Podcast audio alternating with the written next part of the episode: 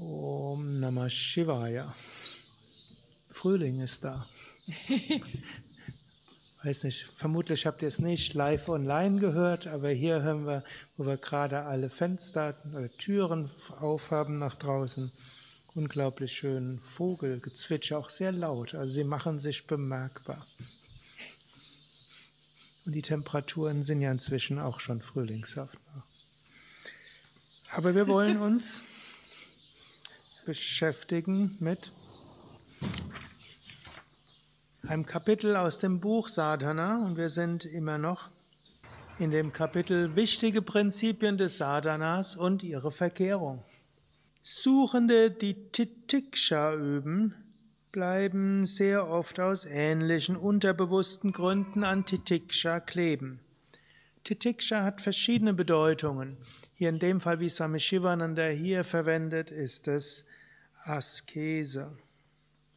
Und äh, durchaus auch zum Beispiel barfuß im Schnee zu gehen oder ohne Matratze auf dem Boden schlafen, ein paar Wochen fasten oder monatelang auf Süßigkeiten verzichten oder Schlaf reduzieren oder gerade dann, wenn man ein Abendmensch ist, eine Eule, um vier Uhr morgens aufstehen, um morgens. Hm?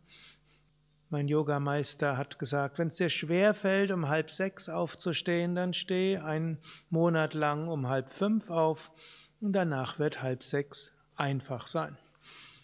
Das ist alles Titiksha. Es gibt noch andere Formen von Titiksha, die vielleicht noch wichtiger sind. Wenn jemand einen kritisiert, in der Ruhe zu bleiben. Wenn außergewöhnliche Herausforderungen sind, sie anzunehmen. Wenn Dinge schief gehen, gleichmütig zu bleiben. Wenn die nächste Corona-Verordnung kommt, innerlich ruhig bleiben. Wenn ein komisches Schreiben eines Amtes kommt, ruhig bleiben nicht wurstig bleiben, das ist es nicht, es ist nicht Gleichgültigkeit, aber es ist etwas aushalten können, Duldungskraft. Banal heißt doch Titiksha Geduld. Also man übt intensiv und wenn nach einer Woche intensiver Praxis immer noch keine Wirkung ist, man hat Geduld. Gut, was sagt jetzt Swami Shivananda hier? Suchende, die Titiksha üben, bleiben manchmal in Titiksha kleben. Dauerhaftigkeit im Titiksha bringt ihm Ruhm ein. Er wird als außergewöhnlich angesehen. Also wer die ganze Zeit barfuß durch den Schnee geht, gut, klappt nicht mehr lang, weil bald kein Schnee mehr da ist, aber ist beeindruckend. Oder hm, wer immer wieder sagt, er isst eine Woche und dann eine Woche lang nichts. Hm? Zwar auch nicht gesund, aber hm, man kriegt so ein bisschen hm, Anerkennen daraus. Sogar nachdem das Titiksha Sadhana seinen Zweck erfüllt hat, wird es fortgesetzt, um den Status zu bewahren, den es ihm gegeben hat. Also bestimmtes Titiksha ist ja hilfreich. Wenn man zum Beispiel feststellt, man hängt an einem schönen warmen Bett, dann ist klug, die Decke zu reduzieren und irgendwo Fenster auf, Heizung aus und äh, Körper zeigen geht auch ohne. Wir werden, das ist Titiksha. Aber irgendwann, wenn wir das dauerhaft machen, könnte sein, dass es irgendwann Rheuma und sonstige Probleme geben könnte. Ich weiß es nicht. Aber, und dann hört man halt damit wieder auf. Und wenn man gemerkt hat, man liebt es, zehn Stunden am Tag zu schlafen, gibt man seinem Körper eine Weile nur sechs Stunden. Und dann hat man sich dieses intensive Schlafbedürfnis abgewöhnt und dann geht man wieder dahin, was man vielleicht tatsächlich braucht.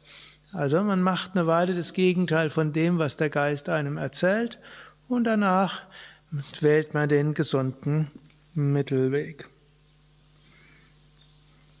Ein anderer Sadhaka wird im Eindruck gleichgültig zu sein gegenüber Körper und Bedürfnissen aufhören, sich zu rasieren. Das geschieht im Anfang ganz ehrlich und in gutem Glauben. Also wer bisher immer irgendwo sehr auf seinen Haarschnitt geachtet hat. und alles Mögliche und feststellt, ich bin da ein bisschen eitel, der soll einfach mal ein paar Monate lang darauf nicht achten. Aber das heißt nicht, dass wir deshalb verwildern müssen.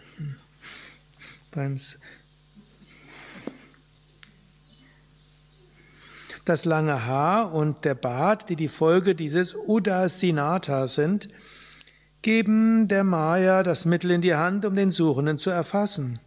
Er wird feststellen, dass das lange wallende Haar ihn schöner macht und dass er eine größere Reputation bekommt.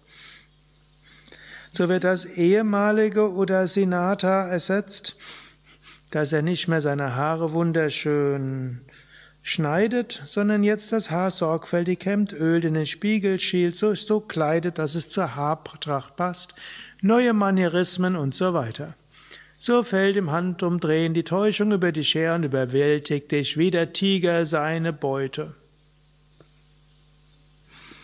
Ebenso werden Hatha-Yoga-Übungen missbraucht, um Gefräßigkeit zu unterstützen.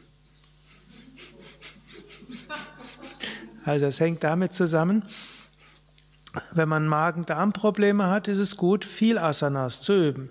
Dann verschwinden die, gerade langes Halten der Vorwärtsbeuge, langen Halten des Drehsitzes. Dann kann man auch mehr essen, ohne dass man deshalb Verdauungsprobleme kriegt. Das könnte damit gemeint sein. Oder Vajroli Mudra wird verwendet für Vyabhichara und Yoga wird dazu missbraucht, Bhoga zu dienen. All diese Verkehrungen entstehen aus dem Übermut des Geistes. Sei also vorsichtig und mache alle guten Praktiken so, dass sie dir als spiritueller Aspirant nutzen und nicht schaden.